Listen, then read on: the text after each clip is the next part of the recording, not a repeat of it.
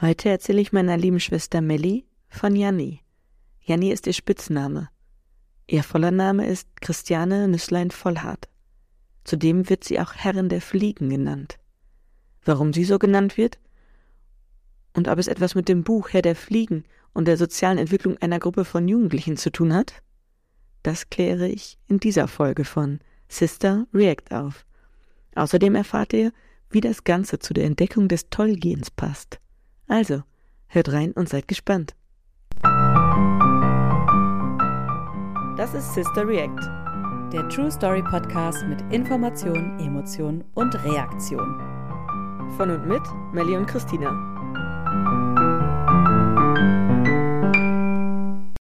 Hallo Christina. Hallo Melly. Bin sehr gespannt auf die Geschichte, die du mir heute mitgebracht hast. Ja, kann's auch sein. Ich möchte dir nämlich Spannung. Ich möchte dir nämlich heute jemanden vorstellen, der sogar noch lebt. Oh, wow. Ich glaube, das hatten wir noch nicht in unseren Folgen, dass wir über eine lebende Person gesprochen haben, oder? Ja, ich will auch sagen, ich glaube, das ist das erste Mal. Das, nee, also ich hatte auf jeden Fall noch, oder doch, doch, doch. Ich glaube, Valentina Tereshkova lebt noch. Ah, okay. Glaube ich. Jetzt bin ich mir nicht ganz sicher. Vielleicht gehen wir davon aus, dass sie nicht mehr lebt. Ich bin mir nicht sicher.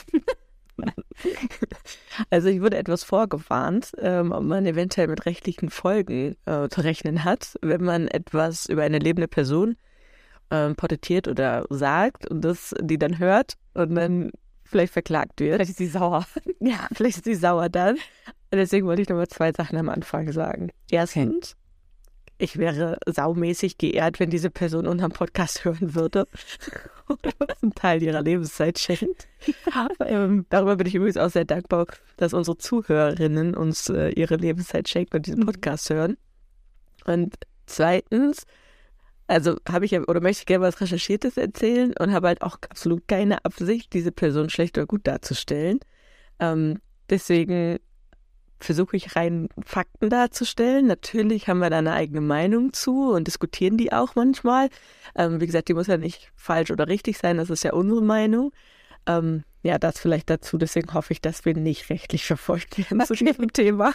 Dann hoffe ich das auch. Und andere, andererseits wäre es natürlich mega cool, wenn die, die Person das vielleicht wirklich hört und denkt, ja, aha, hallo, aha.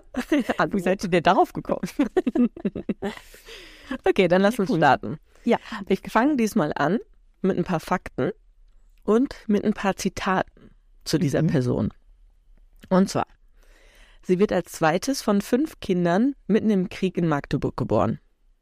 Ihre Eltern waren, also ihre Mutter war eine Kindergärtnerin und der Vater war ein Architekt. Sie wurde am 24. Äh, August 2022 80 Jahre alt und ihr Spitzname ist Janni. Janni, okay.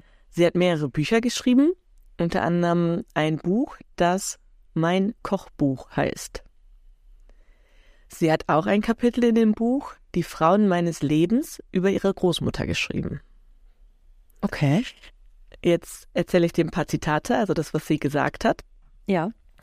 Das erste Zitat. Wenn ein Mann ehrgeizig ist und Tag und Nacht arbeitet, gilt das als normal und wird akzeptiert mit der Begründung, die Frau habe ja auch etwas davon, wenn ihr Mann Karriere mache. Wenn dagegen eine Frau ehrgeizig ist und Tag und Nacht arbeitet, wird der arme Mann von allen Seiten bedauert. Würdest du sagen, dass es heute also wirklich jetzt so ist?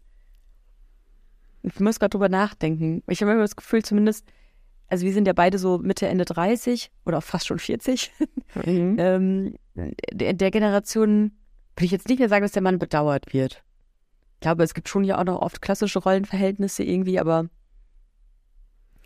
Also was ich glaube ist, dass wenn die Frau erfolgreicher ist als der Mann, dann wird der Mann bedauert. Ja, oder bedauert sie vielleicht manchmal sogar selber unbewusst. Ja. Ne, in der Form. Mag auch sein, ja. Er muss sich da irgendwo anders Bestätigung holen. Ja. ja. Also ich glaube, so, so, so ein Kern ist da noch drin. Ja. Also was ich schon auch merke, zum Beispiel bei ähm, Arbeitskollegen, ähm, die jetzt eine Familie gründen, ist es schon, glaube ich, eher so, dass, also ich habe jetzt äh, vier Arbeitskollegen, die, äh, wo die, die Frau entweder schwanger ist oder schon ein Kind bekommen hat. Und es ist trotzdem noch so, dass einer von den Vieren in Betracht zieht, äh, die Elternzeit zu teilen. Mhm. der Rest äh, sich auf die zwei Monate begrenzt. Wahrscheinlich, also Aussage ich Ja. jetzt. Mal gucken, wie sie es dann nachher wirklich machen, aber Aussage jetzt so. Mhm. Und das finde ich schon noch recht ähm, Klassisch quasi. klassisch irgendwie, ne? Obwohl, das ist auch ein eigenes Thema, muss ich ganz ehrlich sagen. Also, das ist eh schwierig, gerade, ich sag mal gerade, es ist, glaube ich, schwierig auch als Mann ganz früh, wenn die Frau zum Beispiel noch ihr ähm, dem Kind die Brust gibt, da irgendwie nochmal da reinzukommen, so in der ersten Mhm. Zeit, ne? Also, wie gesagt, das ist ein ganz eigenes Thema, aber trotzdem finde ich, ist es da noch relativ klassisch irgendwie. Da gibt es sicherlich auch noch das eine oder andere Modell. Und was es halt auch ist, es ist halt eben ein größerer Einschnitt in der beruflichen Karriere der Frau als äh, des Mannes, weil die Frau einfach länger weg ist und äh, länger ersetzt wird. Ob das auch so sein muss in unserer heutigen Gesellschaft, will ich auch nicht sagen, aber ich glaube, es ist noch so, ne? dass wenn du wirklich jetzt auch, ich sag mal, zehn Monate oder zwölf Monate raus bist, ist es, glaube ich, noch teilweise ein bisschen anders ähm, in der beru- beruflichen Karriere, als wenn er halt nur ein oder zwei Monate fehlt. Ja, das würde ich auf jeden Fall sagen. Und ich habe jetzt gerade sogar gedacht, ob man das Zitat vielleicht heute noch eher auf die Kinder bezieht. Weil ich finde, das hört man schon oft, dass wenn Frauen Kinder haben und trotzdem Karriere machen, in Anführungszeichen, ähm, oder mit Kind Karriere machen quasi, dass man dann gibt es, glaube ich, manchmal das, also weißt du, die haben dann oft das, oder man hat das Gefühl, dass gesagt wird, ah, das arme Kind, dass die Mama jetzt die ganze Zeit Mhm. auf Dienstreisen und sonst was ist und so. Und wo man denkt, Ja, gut, aber der Vater ist ja zu Hause, es kümmert sich ja jemand drum oder ist ja genauso Mhm. wichtig und gut. Äh, deswegen habe ich gerade gedacht, vielleicht wäre das Zitat jetzt in diesem Jahr vielleicht sogar eher noch auf, darauf zu beziehen, die armen Kinder. Also wenn der Vater Karriere macht, dann sagt keiner, aha, und wie machen sie das mit ihren Kindern, sondern das wird halt, wenn eher bei der Frau gefragt. Ja, stimmt. Okay, fangen mit dem zweiten Zitat an. Oder mache weiter mit dem zweiten Zitat. Männer, die sich zwischen Familie und Beruf entscheiden, gibt's fast nicht. Sie machen alle Beruf, klar. Aber bei den Frauen ist das ja schon ein bisschen einprogrammiert, dass sie überhaupt die Wahl haben. Wow, ja. Das geht so ein bisschen auch in die Richtung, was du gerade gesagt hast. Ne? Ja. Äh, drittes Zitat. Vieles, was schief geht, liegt an den Frauen selber. Da wird immer getan, als wäre es nur die Diskriminierung durch die Männer. In vieler Hinsicht diskriminieren die Frauen sich selbst. Das finde ich ein sehr gutes Zitat. Das habe ich in den Mhm. letzten äh, Wochen, Monaten irgendwie oft gelesen, dieses, dass sich Frauen gegenseitig oft nicht stärken und unterstützen und dass wir das eigentlich viel, viel mehr machen müssten. Auch die Erfolge anderer Frauen feiern. Und äh, bisschen finde ich das cool, weil wir das, finde ich, mit diesem Podcast machen. Ähm, dass man also Geschichten von Frauen feiert, quasi. Mhm. Aber auch so im Alltag, dass man irgendwie mehr sich unterstützt und auch mal die Kollegin aufs Podest stellt oder so, weißt du? Also, dass man so da so ein bisschen mehr Blick auch für hat. Ja, ich glaube tatsächlich, dass sie dieses Netzwerken und Mhm. dieses gegenseitige Unterstützen gar nicht damit meinte, sondern primär, dass man sich durch seine Gedanken diskriminiert. Zum Ja. Beispiel, das schaffe ich nicht oder ähm, Was das ist nichts für mich, das ist, machen eher die Männer oder so, ne? Also genau, dass man sich darüber diskriminiert. Oder wenn ich jetzt ein Kind habe, dann gibt es keinen Weg mehr für mich, die Karriere zu machen oder nur einen anderen oder einen schlechteren oder so. Ich glaube, das meint sie eher damit, glaube ich. Ja, Weil ich meine, dein, dein Punkt ist ja auch total wichtig und gut und vor allen Dingen richtig. Das Frauennetzwerk ist halt, baut sich auf, aber es ist einfach noch nicht so stark, wie es bei den Männern ist und nicht so unterstützend, wie es bei den Männern Ja. ist. aber dein Punkt finde ich auch sehr, sehr nachvollziehbar. Ja. Glaube ich sogar auch wohl, jetzt wo ich nochmal drüber nachdenke, dass ich so meinte. Mhm. Okay, das letzte Zitat, was ich dir vorstellen möchte von ihr. Nein, ich bin keine Feministin. Früher dachte ich immer, ja klar. Aber dann habe ich gemerkt, dass die Feministinnen mich anfeinden. So. Jetzt bin ich ja gespannt auf ihre Geschichte. Ja. Ich zeig dir jetzt ein Foto von der Janni Ja. und dann würde ich gerne wissen, was du denkst, warum und wofür Janni berühmt ist. Okay. Ähm, warte, ich muss kurz schauen, das ist mir gerade geschickt. Oh, die sieht aber sehr nett aus. Boah, nur vom Foto her, also es ist ein Foto, wo sie eher älter ist, würde ich sagen. Ich würde sagen, jenseits der 70. Vielleicht sogar ist das ein Foto von ihrem 80. Geburtstag. Nee, ich glaube nicht. Okay. Sie hat auf jeden Fall weiße Haare. Ähm, genau, sieht irgendwie, erinnert mich ehrlich gesagt vom Blick her ein bisschen an unsere Omi. Ich weiß auch nicht warum. ähm, also, Stimmt, ja. die ist auf dem Bild auf jeden Fall noch ein sehr wacher Blick, ähm, aber irgendwie ganz süß und ein sehr freundliches Gesicht. Also ich hätte das Gefühl, mit der könnte ich mich auch an Kaffee- und Kuchentisch setzen und quatschen. So wirkt die auf mich auf den ersten Blick. Deswegen fällt es mir total schwer zu sagen, ähm, was sie in ihrem Leben getan hat oder wofür sie vielleicht auch angefeindet wurde. Äh, Ich kann dir nur mal sagen, sie hat wohl mal ähm, gesagt oder geschrieben. Ich glaube, sie hat gesagt, dass Frauen auch nicht äh, so viel Zeit für ihr Äußeres vergeuden sollen. Und dafür wurde sie auch ein bisschen angefeindet. Also, dass sie nicht so viel Zeit vor dem Spiegel verbringen sollen. okay, das finde ich, äh, ja, finde ich interessant. Habe ich ehrlich gesagt für mich witzigerweise auch schon mal drüber nachgedacht, dass ich finde, man verbringt, wenn man sich fertig macht, ich mache das jetzt ja auch nicht jeden Tag oder so, aber es ist schon viel Zeit. Wenn ich manchmal denken würde, ich würde mich jeden Tag schminken und mir die Haare ordentlich machen, würde ich auch sehr viel Lebenszeit darauf verwenden. Deswegen finde ich das grundsätzlich nachvollziehbar, aber ähm, ja, okay, man sieht, also sie ist auf jeden Fall ungeschminkt, das, das finde ich, sieht man. Aber mhm. das hätte ich jetzt also auch nicht erwartet. Trotzdem finde ich eine super sympathische äh, aussehende Frau. Mhm. Ja, spannend. Okay. Tat. Okay, ja. Ja. Also du hast ja noch nicht gesagt, was du denkst, warum und wofür sie berühmt ist. Du hast nee. jetzt nur ein bisschen beschrieben. Das stimmt.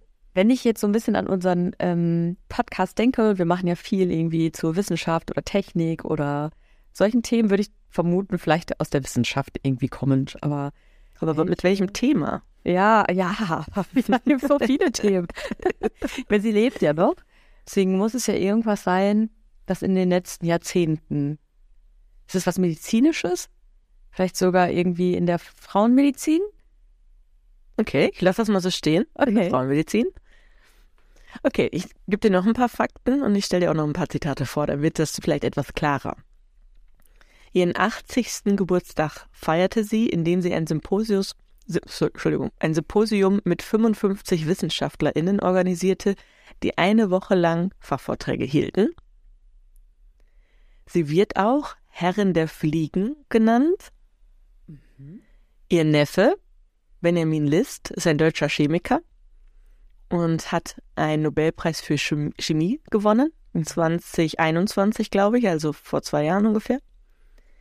Ihr Großvater, Franz Vollhardt, bei dem sie zum Teil auch äh, nach dem, während des Krieges oder nach dem Krieg auch aufwuchs, ist ein bedeutender Mediziner, der sich vor allem bei dem Thema Nierenerkrankungen und Bluthochdruck ähm, einen Namen machte. Ihr Urgroßvater ist der berühmte Chemiker Jakob Vollhardt.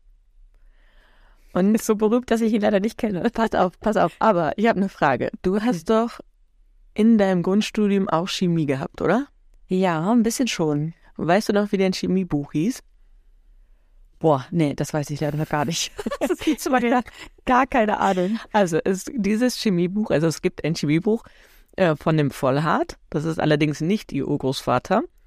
Das geht über organische Chemie. Und ich habe den Namen gelesen und habe gedacht, ah ja, es muss ja das Buch von dem dann sein. Ja. Das ist es aber nicht, weil dieser Vollhardt wird mit Doppel-L geschrieben und ähm, der Urgroßvater, der Jakob Vollhardt, mit einem L. Er ist aber trotzdem bedeutender Chemiker und hat auch ein Buch geschrieben, das heißt Der kleine Vollhart über Chemie. ja, total. Aber dieser Name Vollhart sagte mir halt total was, als ich gelesen hatte, dass er Chemiker okay. ist. Okay. Weil ich in meinem Grundstudium äh, den Vollhart als für die organische Chemie hatte. Den der war ganz schön teuer. Ja, den ja, der große Vollhart über die organische Chemie. Ja.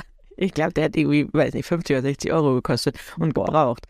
Und er war in der Bib immer ausgeliehen, weil das so das Buch für die Vorlesung organische Chemie war. Okay. Okay, ich lese dir nochmal ein paar Zitate vor.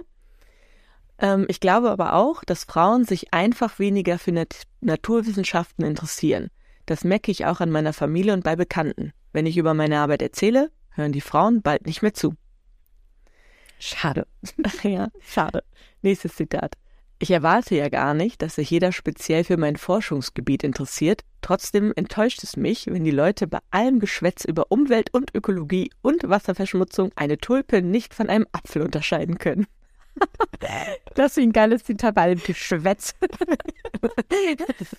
also Theorie war doch eine starke Persönlichkeit in ihren Zitaten bisher, finde ich. Total. Starke ja. Meinung auch. Deswegen kann ich auch verstehen, dass sie vielleicht auch anecken kann.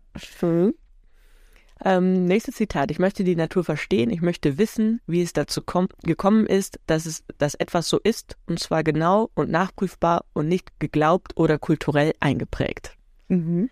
Also da spricht die Wissenschaftlerin aus ihr. Ja, aber Wahnsinn. Ja, richtig wissenschaftsgläubig in Anführungszeichen. Also ja, voll. Ja. ja. Bedenkt man, wie viele Millionen Jahre die Evolution gebraucht hat, ist die Wahrscheinlichkeit, dass Menschen etwas Funktionierendes wirklich verbessern können, gering. Okay.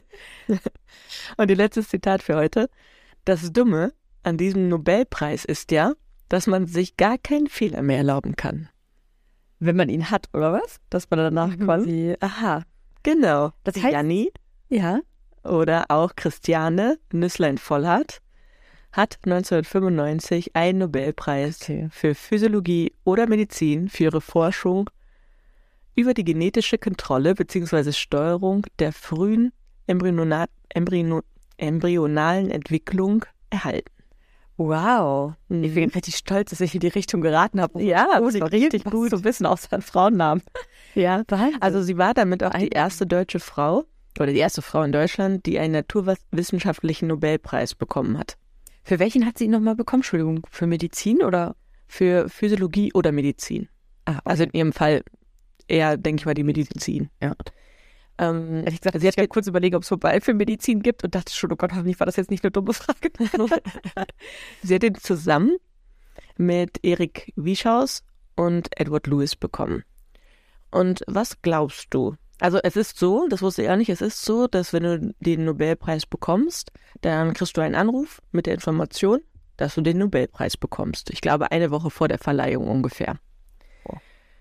Was glaubst du, waren ihre ersten Worte, als sie den Anruf erhalten hat, dass sie einen Nobelpreis bekommt? Also von den Zitaten, die ich bisher gehört habe, ich hätte eigentlich gesagt, wow, danke, ich fühle mich geehrt. Aber von den Zitaten, die ich bisher gehört habe, habe ich irgendwie das Gefühl, dass sie wirklich eine starke Meinung hat und eine starke Persönlichkeit ist, die vielleicht gar nicht sofort mit so einem Danke reagiert, sondern mit irgendwie einem Aha, und wer noch? Wer mit wem zusammen? Oder so. Ja, Ja? wenn die mega und ihre ersten Worte waren, wer noch? ja, Wow. richtig, richtig gut. Ich will aber richtig Gänsehaut. Ich habe Janni durchschaut. ja, voll. Also der Hintergrund, warum sie auch gesagt hat, wer noch, ähm, ist, dass sie sehr beunruhigt gewesen wäre, wenn der Erik Wieschaus keinen Nobelpreis bekommen hätte, weil sie eben mit dem ganz viel zusammen geforscht hat. Okay, ich habe nämlich gerade erst gedacht, muss ich zugeben, dass sie gedacht hat, ach, den kriege ich hier nicht alleine, da, da nehmen sie doch irgendwer mit rein. Also weißt du, dass es sogar eher so ein, so ein Gedanke war. Ja. Den finde ich tausendmal schöner, dass man denkt, okay, das ge gebührt mir nicht alleine quasi, sondern es ist wichtig, dass der Erik Ja. äh, mit berücksichtigt wird. Also man muss sagen, ähm, sie hat eine starke Meinung, das hast du echt schon ganz gut erkannt, aber sie ist wohl extrem auf dem Boden geblieben. Also trotz ihrem ganzen Erfolg, den sie hatte, oder ihres ganzen Erfolges, den sie hatte, ähm, ist sie doch sehr, sehr auf dem Boden geblieben. Ähm, und ihr ist es auch eben wichtig, das hatten auch noch mal so ein paar Doktoranden ähm, erzählt in einem Interview, dass sie ähm, diese auch fördert. Also einmal, dass sie zum Beispiel wirklich das in ihre Interessen nachverfolgen können, auch dass sie zum Beispiel ihre Projekte, nachdem sie ihr, an ihrem Lehrstuhl, an ihrer, in, in ihrem Institut abgeschlossen haben, Projekte zum Beispiel mitnehmen können.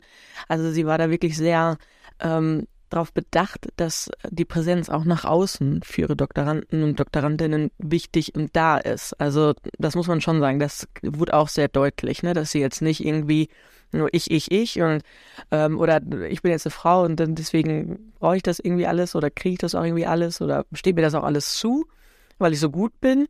Nicht nur, weil ich eine Frau bin, sondern auch, weil sie gut ist oder weil ich gut bin, sondern mir war das auch wichtig zu fördern. Okay. Zu fordern und zu fördern, so könnte man es ganz gut sagen. Also sie hat einen hohen Anspruch, aber sie hat auch wirklich viel gegeben und viel gefördert. Okay. Das klingt nach einer guten Kombi, finde ich. Fordern und Ja. fördern. Ja. Und genau, der Nobelpreis war auch nicht der einzige Preis, den sie erhielt, bei weitem nicht. Sie hat auch äh, den Gottfried Wilhelm Leibniz Preis der Deutschen Forschungsgemeinschaft erhalten. Das ist einer eigentlich der bedeutendsten Forschungspreise in Deutschland. Mhm. Sie hat ja auch diversen, diverse Ehrendoktortitel erhalten im In- und Ausland. Ähm, auch das große Verdienstkreuz. Er ist auch noch Mitglied in der Royal Society, die ich immer so gerne zitiere, weil ich glaube, alle Frauen, die ich vorgestellt habe, waren da Mitglied mittlerweile drin oder hatten zumindest einen Mann, der dann da Mitglied drin war. Stimmt, der ihnen dann helfen konnte. Also sie hat so bis zu ihrem Leben, was ich gezählt habe, äh, an die 70 Ehrungen und Mitgliedschaften erhalten, wissenschaftlich Wow. gesehen. Wow, das ist beeindruckend. Ist, ja, finde ich auch. Ist wirklich sehr beeindruckend. Ja, nochmal so ein bisschen was zu ihrer Geschichte. Also sie war schon irgendwie als kleines Mädchen total von Blumen und von, von Tieren fasziniert. Mit zwölf kannte sie wohl schon alle Blumen und Büsche und Bäume im Garten und wusste die auch zu bestimmen. Und ihr war auch ganz klar, sie will auf jeden Fall mal Naturforscherin werden. Und immer wenn sie irgendwie die Möglichkeit hatte, war sie in der freien Natur und äh, ist da herumgestreift und hat dann irgendwie den, ihren Blick auf den Boden gerichtet. Und sie sagte halt, ja, ich pulte Knospen auf und sah mir die Pflanzen ganz genau an. Ich wollte wissen, wie sie wuchsen und wo sie wuchsen und was ihre Unterschiede und besonderen Merkmale waren. Also davon war sie einfach schon komplett fasziniert als junges Mädchen. Wow. Ja. Ja, sie war auch, äh, ich glaube, sie hat oft Urlaub bei ihrer Großmutter gemacht und ähm, die Großmutter hat sie da auch sehr ermutigt, weil die Großmutter mütterlichseits war die Malerin Lies Haas-Böllmann. Ich kannte sie jetzt vorher nicht. Die studierte Malerei und äh, förderte einfach schon früh den Forschergeist ihrer Enkelin. Und ähm, die Janni, das hatte ich vorhin in einem äh, Zitat schon gesagt, hat eben im Buch oder in einem Buch Frauen in meinem Leben ein Kapitel ihrer Großmutter gewidmet. Stimmt, das hast du gesagt. Mhm. Und das ist und diese Großmutter, die Das ist diese Großmutter. Ne? Und äh, die schrieb über ihre Großmutter, sie war eine Frau, die etwas konnte. Das hat mir imponiert. Meine Mutter oder meine Großmutter machte mir vor, auch mein Talent erst ernst zu nehmen. Das war nicht selbstverständlich, als ich ein Kind war. Also da merkt man auch schon, sei dir bewusst, was du kannst und mach was draus. Ne? Und dann hat man eben auch ein starkes Selbstwertgefühl, wenn man weiß, was man kann. Und ihre Großmutter hat sie da wohl groß, gut geprägt. Ähm, die, die oder Großmutter wurde selbst als Malerin schon früh unterstützt. Und ähm, das hat ihr auch imponiert, dass sie dann wirklich daraus was gemacht hat. Und ähm, sie hörte ihr auch gerne zu, wenn sie so von ihrem Leben und von ihren ähm, Erfolgen erzählte. Und sie sagte äh, über ihre Großmutter auch, oder schrieb über ihre Großmutter, da saß eine Frau, die sich ihrer Fähigkeit bewusst war und die eigene Meinung hatte. Ah ja, das, ja, das Thema hatten wir gerade schon, ne? Genau. Ja, ja, das Thema hatten wir schon da. Ich glaube, dass ihre Großmutter sie da sehr geprägt hat, ähm, eine eigene Meinung auszubilden und diese auch zu vertreten. Sie ja, hat das einfach auf jeden Fall danach beobachten können bei ihrer Großmutter, ja. Die Christiane Nüsslein-Vollhardt oder auch eben Janni hat ein Mädchengymnasium besucht. In ihrer Erinnerung war es damals beim Unterricht aber nie so die Frage, ob Jungen oder Mädchen in den Naturwissenschaften besser waren oder äh, also wer davon besser war. Das war irgendwie, das hat sie jetzt nicht so von Grund auf mitbekommen. Da war es eigentlich kein Bestandteil des Unterrichts, sondern es wurde einfach so gefördert. Ähm, daran, wenn sie Interesse hatte, dann wurde sie dementsprechend auch gefördert. Sie sagt auch über sich, dass sie eigentlich keine durchweg gute Schülerin war und auch nicht immer wirklich diszipliniert war. Sie hatte, sie sagt halt auch, und das finde ich stimmt auch sehr doll, ähm, dass die Schulzeit eben nur eine begrenzte Aussagekraft für das spätere Leben hat.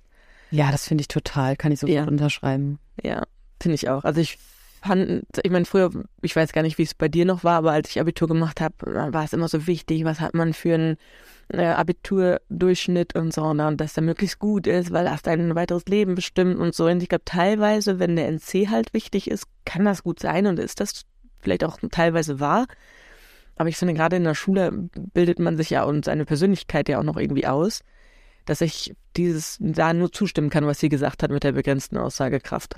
Ja, absolut. Also ich stimme dir auch zu, genau, diese NC ist irgendwie wichtig, wenn man was Bestimmtes studieren möchte, wie zum Beispiel Medizin. Das war zumindest bei mir aber jetzt auch noch so, dass man dann 1,1 oder 2 mindestens haben musste und damit man überhaupt eine Chance hat. Aber abgesehen davon, ähm, ja, ich finde auch, also diese Persönlichkeitsentwicklung finde ich ist auch viel stärker später noch und auch dieses.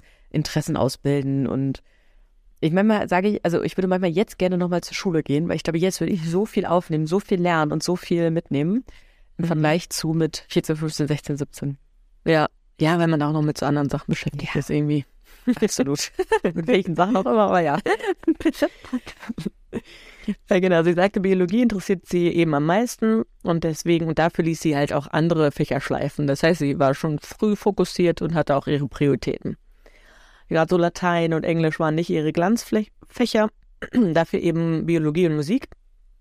Und äh, sie hatte auch als junges Mädchen Flötenunterricht, hat im Chor gesungen. Und ihre Doktorandinnen und Doktoranden erzählten auch später am Max-Planck-Institut, ähm, dass, wenn sie morgens zur Arbeit kam, man das immer schon im Treppenhaus gehört hat, weil sie da gesungen hat oder gepfiffen hat oder so. Das war cool. Das klingt total erwartet. Das ist total ihre Passion. Musik war auch, oder ist auch immer noch total ihre Passion. Hätte sie sich aber damals zwischen Musik und Biologie entscheiden müssen, dann wäre es ohne Frage die Biologie geworden. Okay, ja. Also definitiv, Bio ist ihr Ding. Ähm, sie machte ihr Abitur und ging dann in, an die Universität Frankfurt und äh, schrieb sich für Biologie, Physik und Chemie ein. In der ersten Stunde, äh, ich glaube in der ersten Philosophie- oder Physiologiestunde, so rum, ähm, hatte der Professor dann einem Frosch den Kopf abgeschnitten. Und da ging sie nie wieder hin. Das hat sie total schockiert. das hätte mich auch schockiert. Ja. Muss ich zugeben. Sie lernte dann auf einer Party den Physikstudenten Volker Nüsslein kennen. Und ähm, die hatten dann irgendwie drüber gesprochen und äh, dann hat sie das Studienfach gewechselt in die Chemie. Ah, okay. Wahnsinn. Eigentlich ja. logisch interessiert, dass dann so ein Erlebnis äh, dafür sorgt, dass sie was anderes studiert. Ja, also ich meine, ich weiß jetzt nicht, wie die Gespräche natürlich dann zwischen den beiden waren. Ähm, es war aber auch so tatsächlich, dass dann in der Chemie irgendwie Cross, äh, Stoffkreisläufe Kreisläufe behandelt wurden. Und da hatte sie auch keine Lust mehr drauf und ging dann wieder zurück zur lebendigen Natur okay. und studierte in Tübingen dann Biochemie, weil dieses Fach dort neu ausgerichtet wurde. Ah ja. Und sie dachte, dass das eben ihrer Vorliebe dann am nächsten kommt. Ähm, sie ging dann auch nach Tübingen ohne Volker Nüsslein und schloss dort ihr Studium mit einem Diplom ab. Mhm. Während, noch während des Studiums heiraten Christiane Vollert und Volker Nüsslein und sie nimmt ganz traditionell seinen Nachnamen an. Allerdings, äh, anstatt es mit der Karriere sein zu lassen und sich einem Familienleben zu widmen, hat sie am Tübinger Max-Planck-Institut ähm, angefangen, ihre Dissertation zu schreiben. Und sie bringt es in der Zeit auf sechs wissenschaftliche Veröffentlichungen. Ich konnte nicht ganz rausfinden, wie lange sie promoviert hat, mhm. ähm, aber sechs ist schon, finde ich, schon relativ viel, also schon relativ gut. Okay. Es fängt allerdings an, in ihrer Ehe zu kriseln zu der Zeit. Und ähm, sie spricht, also sie hält auch noch relativ viele Vorträge, hat auch viele Vorträge gehalten und äh, hat auch solche Sachen formuliert, wo man erahnen kann, dass es vielleicht auch in ihrer Ehe so deswegen gekriselt hat. Also sie sagte zum Beispiel, Männer vertragen Vernachlässigung häufiger schlechter als Frauen. Oder dazu kommt, dass Männer es häufig schlecht ertragen, wenn ihre Frau messbar erfolgreicher ist. Okay. Und Volker das war auch ein bisschen tatsächlich nicht so wissenschaftlich erfolgreich wie Sie, oder? Sie war auf jeden Fall erfolgreicher. Okay. Ja. ja. Okay. Und zudem wird eben die Ehe nach zehn Jahren geschieden. Und die Christiane würde am liebsten wieder ihren Geburtsnamen Vollhart annehmen.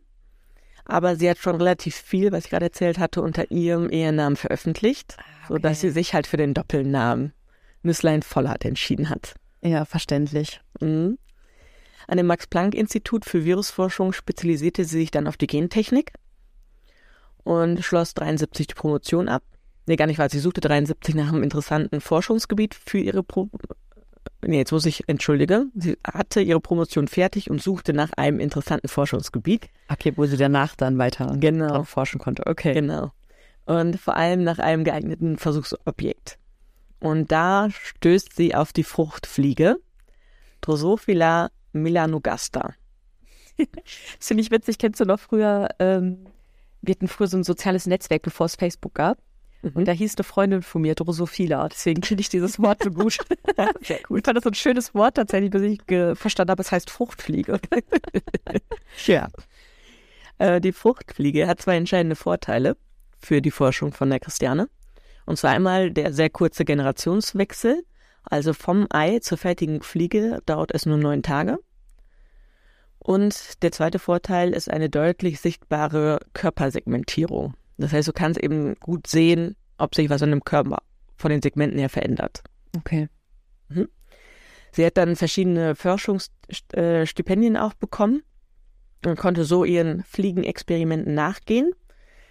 Sie hat sich 78 ähm, an einem äh, Labor in Heidelberg beworben ähm, und sie wurde allerdings erst beim zweiten Anlauf genommen weil der Leiter des Instituts, der britische Nobelpreisträger John Kendrew, hält nämlich nicht viel von Frauen in der Wissenschaft. Deswegen wurde sie nur im zweiten Anlauf genommen. Aber sie hat es ja geschafft.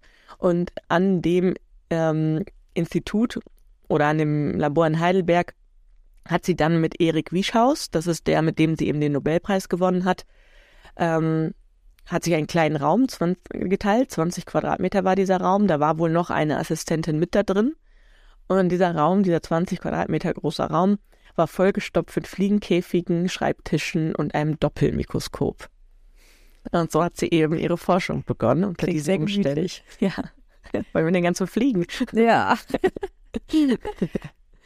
Genau, bei ihrer Forschung ging es halt primär darum, ähm, Mutanten von der Fruchtfliege zu entwickeln. Wow, das klingt richtig cool. Nach Marvel-Comics.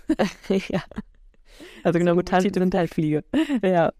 Mutanten sind halt Tiere, die sich nicht normal entwickeln, sondern eben als Folge von Gendefekten körperliche Veränderungen aufweisen.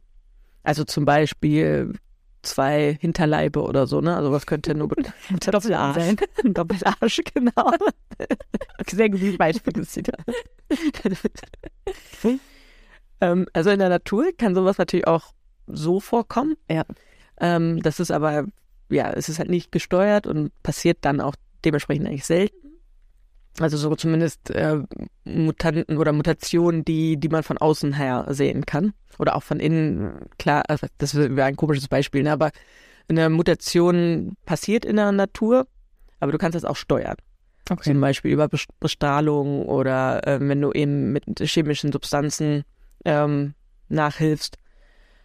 Ähm, und die Aufgabe von der Christiane und von dem Erik Wieschaus war eben da drin, wirklich mit diesen künstlich herbeigeführten Mutationen erste Hinweise zu erhalten, welche Gene für die Bildung der einzelnen Körpersegmente verantwortlich waren. Also Flügel, Bauch, Doppelhintern oder einfach Hintern.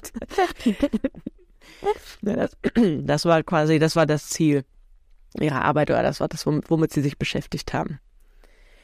Ähm, genau, also die beiden ForscherInnen wiesen eben nicht nur drauf oder wiesen nicht nur nach, dass einzelne Gene bestimmte Funktionen zugeordnet waren, zum Beispiel, dass halt durch die Bildung eines Organs nicht alle, sondern nur jeweils bestimmte Gene aktiviert werden, sondern auch, dass für die Steuerung dieser Gene Signalsubstanzen verantwortlich waren. Und die dann, wenn man, da braucht man eine festgelegte Reihenfolge und Konzentration und dann werden diese wirksam. Und das ist auch, dafür haben sie dann halt eben 95 den ähm, Nobelpreis für Medizin oder Physiologie bekommen. Und zu der Zeit war äh, Frau oder Christiane Nüsslein-Vollert die sechste Frau, die den Nobelpreis bekommen hat. Die erste Deutsche in Naturwissenschaften und die sechste Frau, ähm, der, die jeweils einen Nobelpreis bekommen hat. Was glaubst du, wie viele Männer gab es zu dem Zeitpunkt, die einen Nobelpreis schon bekommen haben? Oh, gute Frage. Weißt du, seit wann der verliehen wird? Dass man zumindest so ein bisschen rechnen kann? Mm, Nein. Nein. Sehr gut. Okay, ich gehe jetzt mal von, irgendwie glaube ich, irgendwie in den, seit den 50ern, vielleicht stimmt das nicht oder es wird schon seit mehreren hundert Jahren verliehen, dann ist es jetzt peinlich, aber ich stelle mich dieser Herausforderung. Ähm, deswegen würde ich sagen, dann waren das so 45 Jahre vielleicht. Es werden ja mehrere Nobelpreise verliehen. Vielleicht so 135 Männer. Ich bin richtig beeindruckt von dir, mein Leute. Das ist dann halt Also es stimmt nicht ganz, es waren Schade. 156, aber es ist Okay. schon verdammt nah dran. Okay, dann, dann stimmt ja vielleicht auch, dass er noch nicht so ewig lange verliehen wird. Ja. okay, 156 Männer versus sechs Frauen. Genau. Und null diverse, weil das 1995. glaube ich da einfach noch nie, nicht mal hätte. Bitte? Äh, null diverse, weil die wären wahrscheinlich nicht mal aufgelistet gewesen, selbst wenn sie vielleicht gesagt hätten, ich bin weniger. Ja. Zum Thema divers hatte die Christiane Lüstein-Vollert auch eine ganz ähm, deutliche Meinung. Das Ja. erzähle ich dir auch gleich nochmal. Ja. Ich wollte dir erst nochmal was anderes erzählen, weil Okay. die beiden, also Erik und Christiane, waren auch Taufpaten des sogenannten Toll-Gens. Dieses Toll-Gen hat einen Einfluss auf die Entwicklung dieser Fliegenembryonen. Und jetzt äh, möchte ich, möchte ich dich nochmal fragen, hast du eine Idee, woher dieses Wort entstanden sein könnte? Also entweder heißt es, es ist richtig toll, also was ganz Tolles passiert damit oder es macht was ganz Tolles. Und dann musste ich auch kurz ein bisschen daran denken, ähm, dass wir einen mei- gemeinsamen Bekannten mit Vornamen Till manchmal den toll nennen, wenn er mal so sauer wird. Deswegen habe ich gerade auch daran kurz gedacht. Aber jetzt, ja, ich vermute eher, dass irgendwas zu Gutes vielleicht passiert. Aber es fände ich sehr witzig, wenn sie es deswegen toll gehen nennen. Ja, und es ist auch tatsächlich so. Also die Geschichte ist, dass sie eben zusammen mit Erik an diesem Doppelmikroskop saß. Und das Doppelmikroskop, da sitzt man sich wohl irgendwie gegenüber und man kann gleichzeitig durch das Mikroskop gucken und die Probe begutachten. Okay. Und äh, das war wohl auch extrem wichtig für ihre Forschung, weil man, sie sagte, ganz dusselig wird oder dösig wird, wenn man ständig auf diese Fliegen guckt und nach Unterschieden sucht, äh, weil das ja auch eine hohe Anzahl ist. Und ich meine, das wäre sehr, sehr wichtig, dass äh, man da zu zweit auch drauf guckt. Ja, kann ich nachvollziehen. Mhm, ich auch. Und dann haben sie halt eben äh, gemeinschaftlich oder zusammen das Objekt untersucht und haben dann eines Tages eine Embryonenmutante gesehen, die war speziell geformt. Und ähm, was, also diese Verformung führte dann auch zur Entdeckung der, ein, dieses äh, Gens, was für die Entwicklung entscheidend war. Und dann haben beide gleichzeitig amazing gerufen. Und amazing ist ja das englische Wort für toll und deswegen heißt das Gen toll Gen. Warum haben sie das auf Englisch gerufen? Der Erik Wieschaus war ein US-Amerikaner. Ach so, weil Deswegen denke ich, der mega deutsch. Mhm, das stimmt. Und du siehst ja nicht, wie Erik geschrieben wird. Der Erik wird mit C geschrieben, Ah, okay. nicht mit K. Mit Genau, der war ja, Okay. Eric. Stimmt, ich hätte es etwas englischer aussprechen können. Habe ich nicht gemacht. Hätte ich diese Flache erübrigt. ja, alles gut. Okay. Amazing. Amazing, genau. Ähm, ich hatte dir ja schon erzählt, dass sie super viele Preise auch bekommen hat und auch vor ihrem Nobelpreis schon super viele Preise bekommen hat. Und ähm, sie war äh, 1985, also zehn Jahre vor ihrem Nobelpreis, eine von fünf Direktorinnen am Tübinger Max-Planck-Institut für die Entwicklungsbiologie.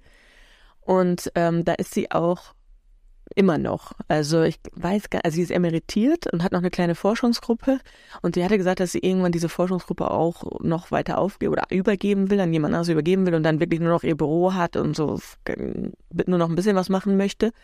Ähm, aber sie hat halt darüber was gesagt, über 1985, als sie da diese Direk Direktorinnenstelle angenommen hat.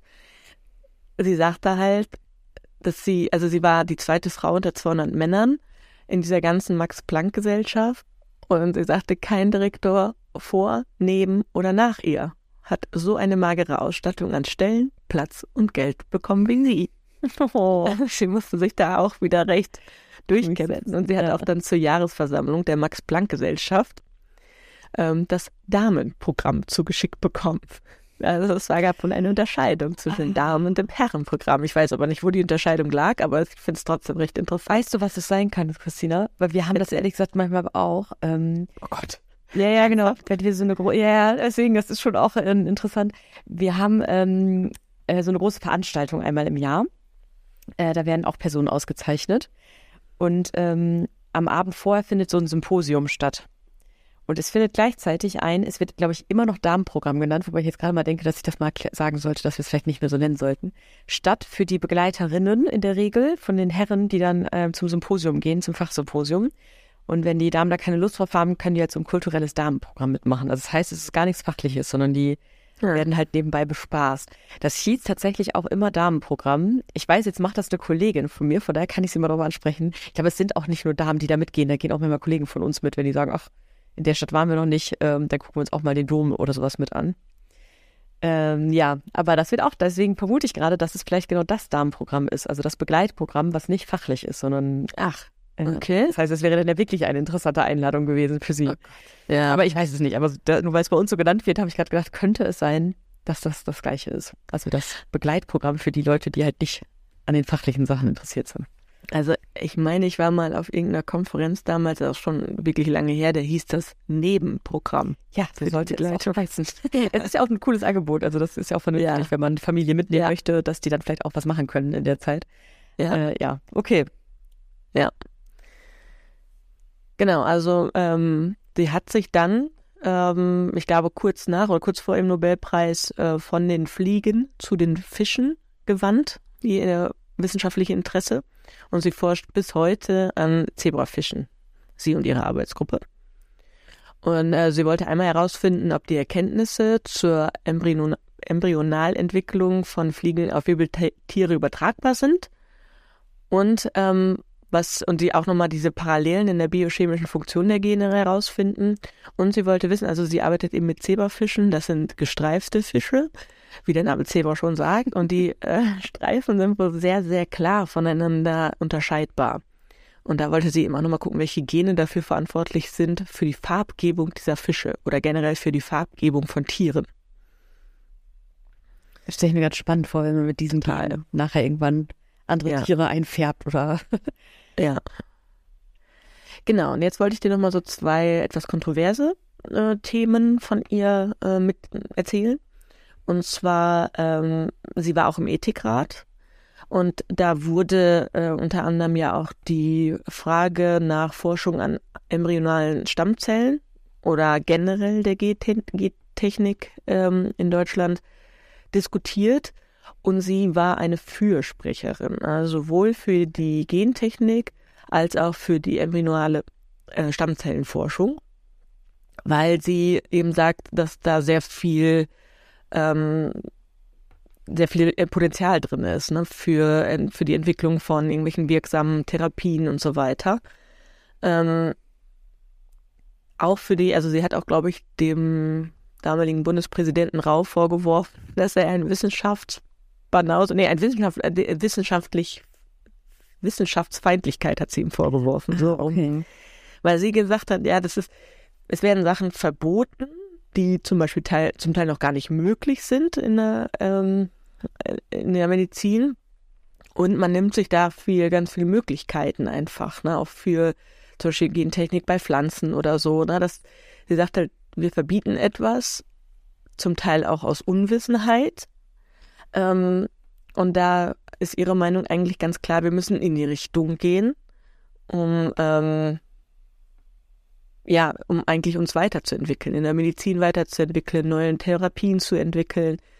Ähm, das ist auf jeden Fall ein kontroverses Thema, was, wo sie auch mit im Mittelpunkt steht, weil sie eben eine Befürworterin ist.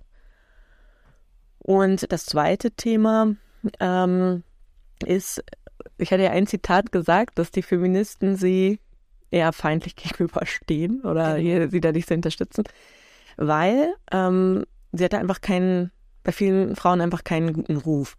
Ähm, und sie sagt halt sowas, ich hatte es ja gerade schon mal gesagt, ja, Frauen sollen nicht so oft vor dem Spiegel stehen und so weiter. Und sie sagt halt auch, ähm, dass sich Wiss Wissenschaftlerinnen ähm, einem ganz normal fordernden, fordernden Arbeitsleben anpassen sollen, ohne extra Würste wie Quoten, Teilzeitjobs zu erwarten und so weiter, weil sich eben ernsthafte Wissenschaft ähm, sich nicht in Teilzeit betreiben lässt.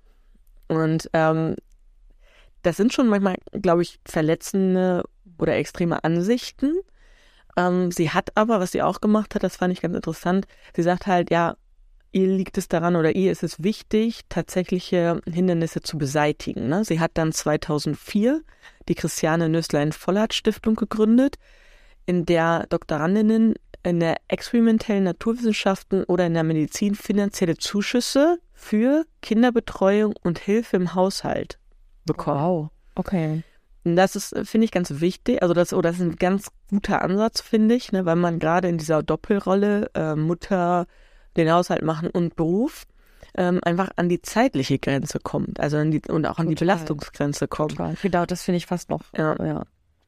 Und sie sagte eigentlich, äh, Frauen in der Karriere müssen sich daran gewöhnen oder sollen sich unbedingt lernen, sich Haushaltshilfen anzuschaffen.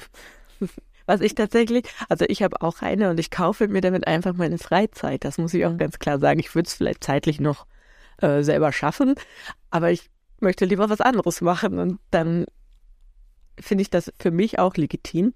Aber ich weiß, dass es viele Vorbehalte gibt, zu sagen, ja. ich hole mir keine Haushaltshilfe, weil ich schaffe das alleine. Und das ist vielleicht auch dieser diskriminierende Gedanke, weil es einfach sehr, sehr belastend ist. Sowohl bei Kindern habe ich noch gar keine Ahnung, sondern kann es mir nur vorstellen, wie belastend das ist aber auch das im Haushalt. Meinetwegen braucht man nur zwei Stunden, um sein Haus einmal in der Woche gründlich zu putzen oder seine Wohnung. Mag sein. Aber sich aufzuraffen und es auch dann in den zwei Stunden wirklich gezielt zu machen, das kostet einfach viel Energie. Ja. Kann viel Energie kosten. Und ähm, sie hat auch gesagt, also sie unterstützt keine Frauen, wo der Mann nicht arbeitet und den Haushalt und die Kinder machen könnte. Noch Sondern-? Nur Frauen, wo der Mann eben auch seine eigene Karriere erfolg, verfolgt und den dementsprechend eben keine Zeit für Kinderbetreuung oder Haushaltshilfen oder sonst irgendwas hat. Darf ich einmal fragen, ist sie selber, hat sie noch mal geheiratet oder hat sie Kinder? Also, Was schätzen du? Das wäre nämlich mein, fast meine nächste Frage. ach so, oh, sorry. da haben wir ja vorher gebeten. Ich muss da gerade drüber nachdenken, ob sie so aus eigener Erfahrung spricht, zum Beispiel bei der Kindererziehung oder nicht. Ehrlich gesagt glaube ich, dass sie keine Kinder hat.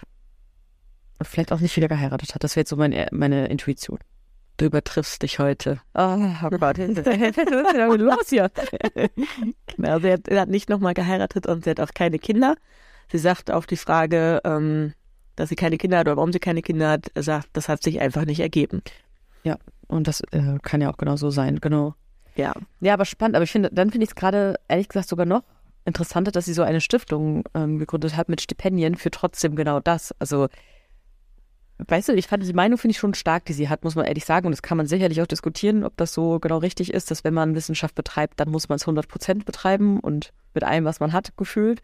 Ja. Ähm, aber dass sie trotzdem, weißt du, ein Stipendium gründet, wo sie sagt, um Kinderbetreuung, also dass sie das Ja. trotzdem im Blick hat und sagt, das ist aber ja auch ähm, oft eben ein, ein ganz wichtiger Wunsch und ein wichtiger Teil des Lebens.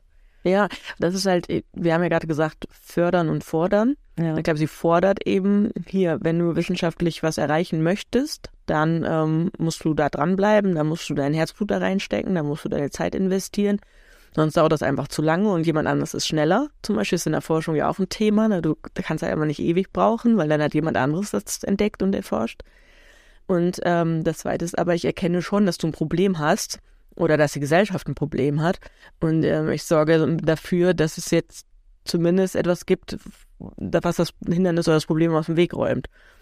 Und das ist wieder das Fördern. Also ich finde es eigentlich, also wie gesagt, ich, sie hat schon krasse Aussagen und sie eckt auch an, aber ich finde, sie macht auch was. Ne? Das finde ich dann irgendwie ganz gut. Und sie bleibt sich sehr treu, findest Mhm. du. Also das, Das stimmt. weiß, ist auch nicht immer was Gutes, aber ich finde, hier hat man das Gefühl, dass es sehr, zieht sich Ja. sehr durch und dass sie sehr ja, authentisch irgendwie in dem. Ich hatte noch ein Thema, was, wo sie kontrovers, ähm, kontroverse Aussagen getroffen hat. Sie, also muss jetzt nochmal den Hintergrund, sie ist Biologin offensichtlich. Und sie hatte eben zu der Debatte um Transsexualität gesagt, ähm, dass es eigentlich nur zwei biologische Geschlechter gibt. Und ähm, dass diese Transsexualität, also sich ein, ein Junge als Mädchen fühlt oder andersrum oder eine Frau als Mann fühlt oder andersrum, dass das aus wissenschaftlicher Perspektive Unfug ist. Da Wow, wurde okay. sie auch hart kontrolliert. Also ich weiß nicht, ob du dich erinnerst. Mich hatte das so ein bisschen an die, jetzt muss ich kurz überlegen, wie die hieß, ähm, Marie-Louise Vollbrecht. Ja, ja, ja, diese, die an der Uni Berlin oder so irgendwie einen Vortrag halten sollte, ne? An der Humboldt-Uni oder so. Genau, Ja. genau. Und die wurde ja ausgeladen, Genau. weil sie im Endeffekt Das ähm, Gleiche gesagt hat, ne? mehr oder weniger das Gleiche gesagt Ja. hat. Also sie hat natürlich auch ganz klar gesagt, ja, es gibt biologisch zwei Geschlechter. Und ähm, Aber Natürlich ganz- tatsächlich. Also ich finde das ein mega schwere Thema und ich bin gar keine Expertin und habe wenig Ahnung, deswegen habe ich auch gar nicht so eine starke Meinung da ehrlich gesagt zu. Ich habe nur gelesen mal, was natürlich auch, weiß jetzt nicht, wer das dann formuliert hat, dass es tatsächlich ähm, Ausprägungen gibt, wo einfach mehrere Geschlechtsmerkmale. Ähm, ja, ja, also das ist ja schon, intersexuell. Ja, genau. Das ist genau. intersexuell, das ist, erkennt sie auch an. Oder was heißt, erkennt sie an, das hört sich ein bisschen doof an, ne? Aber das ist, dann hast du sowohl weibliche als auch männliche Geschlechtsorgane, dann bist, hast du aber trotzdem beide Geschlechter, aber es gibt nur die beiden Geschlechter. Ach so, okay. Ah, Kombiniert okay. ist es intersexuell, aber es bleibt das männliche Ah, und weibliche. Geschlechts. Ja. Ja, genau. Und äh, dieses Transsexuelle ist ja halt eben, wenn, ähm, Ach so, wenn man sich nicht an dem merkt, anderen okay, Geschlecht. Ja, Ja, genau. ja. Okay, und ich sorry. dann, ja, Ich war jetzt noch bei einem anderen Thema, irgendwie mit Ja. binär, äh, genau, non-binär. So, okay. ja, Ah, okay.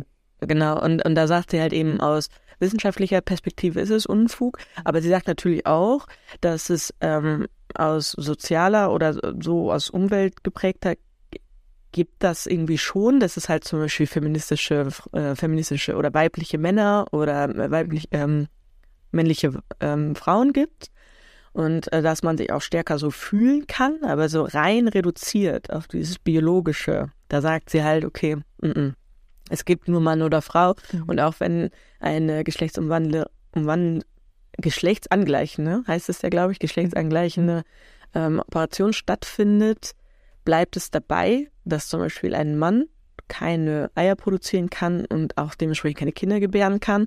Er kann sich zwar Brüste wachsen lassen und auch ähm, zum Beispiel eine weiblichere Stimme bekommen über Hormone, aber es bleibt biologisch betrachtet zu guter Letzt ein Mann. Und umgekehrt ist es halt eben auch, dass ähm, eine Frau, die sich als Mann operieren lässt, einfach Kein keine Spermien mehr produzieren kann, zum Beispiel. Ne? Und ähm, da wurde sie auch relativ stark für angegriffen. Ähm, aber sie blieb da oder bleibt da bei, sein, bei ihrer Meinung. Und da sagt sie auch, es ist wissenschaftlich gesehen, ist das eigentlich gut und einfach beschrieben. Ähm, und das ist, glaube ich, oft so, sie merkt oft an, dass man ja eigentlich ganz viel wissen könnte, weil es schon so viel Wissen gibt, aber ja. die Gesellschaft das nicht anwendet, das Wissen. Ach stimmt, das hast du am Anfang auch einmal gesagt in einem Zitat. Ja, und ich glaube, dass ich glaube, dass diese Diskussion, wie gesagt, ich bin da leider keine, also ist leider, ich bin keine Expertin und äh, du wahrscheinlich auch nicht, aber das ist ja auch, würde ich sagen, auch eine gesellschaftliche Diskussion. Und ich weiß, da ist es ja. immer ganz, ganz schwierig zu sagen, dass dieser Mensch, der sich jetzt einer Angleichung unterzogen hat, dann noch dem Geburtsgeschlecht zu. Weißt du, wie man das? Man dann sagt, du bist aber mhm. trotzdem Mann biologisch. Das ist, glaube ich, eine richtige Beleidigung oder kann oder oder sehr ja. sensibles Thema quasi so. Ja. Deswegen kann ich ihre biologischen und wissenschaftlichen Ausführungen nachvollziehen, die sie da trifft und tätigt. Aber ich kann auch nachvollziehen, dass man sagt, ähm, da, da sind, können wir als Gesellschaft aber auch weiter sein. Also, oder das, das ist auch nicht nötig zu sagen, ja, das ist aber eigentlich ein Mann, weil ist es dann mhm. einfach nicht mehr. Weißt du, diese Person ja. ist kein Mann mehr, dann auch wenn sie biologisch mal als Mann geboren wurde, mit männlichen Geschlechtsmerkmalen. Aber das ist, glaube ich, wirklich eine sensible Diskussion, muss man ehrlich sagen. Also da fühle ich mich auch ja. so in der Lage, da ganz viel Meinung zu, zu haben, ehrlich gesagt, weil ja. Ja. Dafür, ja. Genau, das war die ähm, Christiane Nüsslein-Vollhardt. Sie wird auch Ende diesen Jahres, glaube ich, oder letzten Jahres gibt sie wirklich die Leitung der Forschungsgruppe ab. Ich hatte das schon kurz erzählt. Sie, ihr Büro bleibt ihr da noch ähm, und sie hat auch wohl noch so ein paar, so eine ganz kleine Gruppe, aber ähm, eigentlich, hat, also sie sagte dann ja das Singen und das Kochen, also sie kocht auch sehr gerne, sie hat ja ein Kochbuch auch geschrieben. Stimmt, stimmt. Ja, ja, ja, ich wollte dich eigentlich in eine andere Fährte, auf eine andere Fährte locken. Nicht genug. nee, du warst halt sehr gut drauf. ja, aber es, ja, aber es ist wirklich ein Kochbuch mit ihren eigenen Rezepten, weil sie halt eben so gerne kocht und backt. Das bleibt ihr auch erhalten. Und sie sagt aber, äh, auch wenn sie jetzt diese Forschungsgruppe abgibt, dann braucht sie irgendwie ein anderes Projekt, weil sie das nicht aushalten kann, nichts zu tun zu haben und nur so einen Roman lesen, das reicht ihr nicht. Und jetzt, ja, mal gucken, vielleicht irgendwie Vorträge, mehr Vorträge halten oder mehr Artikel schreiben, weiß sie noch nicht, aber sie braucht auf jeden Fall ein neues Projekt. Das kann ich sehr gut nachvollziehen. Ich glaube, da ist sie nicht die einzige Person, der es so geht, äh, wenn die Rente oder was auch immer ansteht. Vor allen Dingen, ich meine, sie ist, schon, sie ist schon 80, ne? Ja, stimmt. Viel, viel länger in der Rente eigentlich.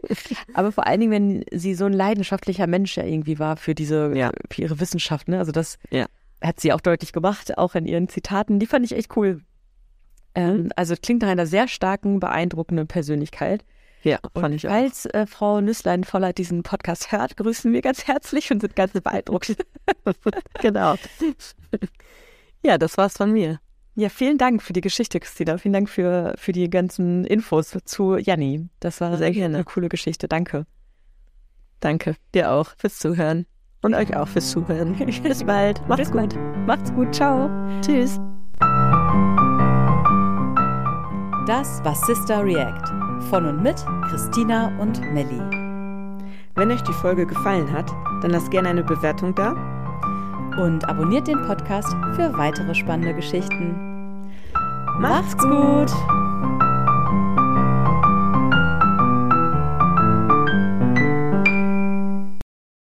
Moderation Christina Tiso und Melanie Vogelpohl. Musik Till Tiso. Produktion Melanie Vogelpohl.